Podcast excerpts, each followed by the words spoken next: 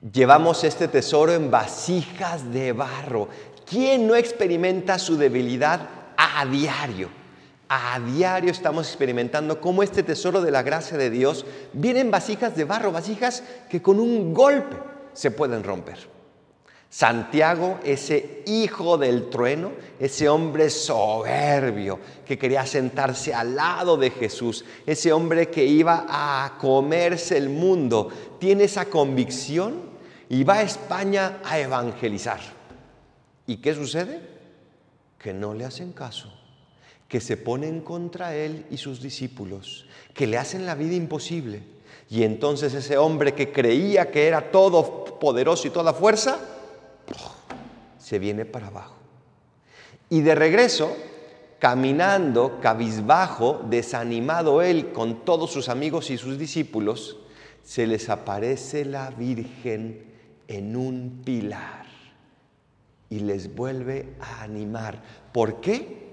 Porque les vuelve a centrar, no en ellos, sino en Dios, no en su barro, sino en lo que contiene ese barro, no en su debilidad, sino en la fuerza de Dios. Y Santiago se fortalece junto con sus discípulos y reinician esta evangelización. Ahí, en ese lugar donde la Virgen se les aparece en un pilar, se conoce como la Virgen del Pilar y se edificó una hermosísima basílica en Zaragoza, donde todavía el día de hoy los españoles y los peregrinos de todo el mundo le rinden culto a la Virgen. ¿Qué pasa con Santiago? Creo que tres cosas. Santiago, en primer lugar, se da cuenta de que lleva su tesoro en vasijas de barro y por lo tanto que necesita un pilar. Necesita edificar su vida sobre ese pilar fuerte que es Dios. El pilar no es María, el pilar es Dios. María está asentada también en ese pilar, pero el pilar es Dios. En segundo lugar, se deja acompañar por María, se deja ayudar, se deja animar. Muchas veces nuestra soberbia nos hace cerrarnos y decir que no necesitamos a nadie, que nadie nos puede ayudar, que esto ya se acabó.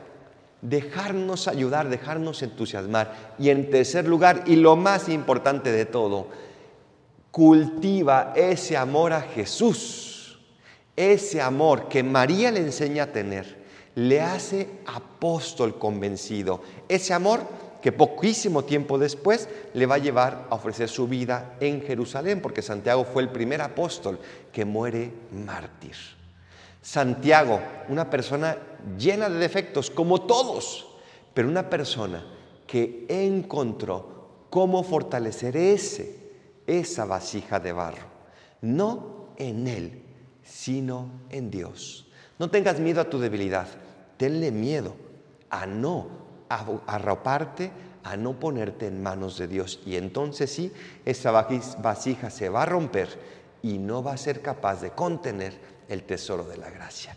Pero si Dios es nuestra fuerza, ya lo tenemos asegurado. Santiago Apóstol intercede por nosotros y enséñanos a amar a Dios por encima de todo. Así sea.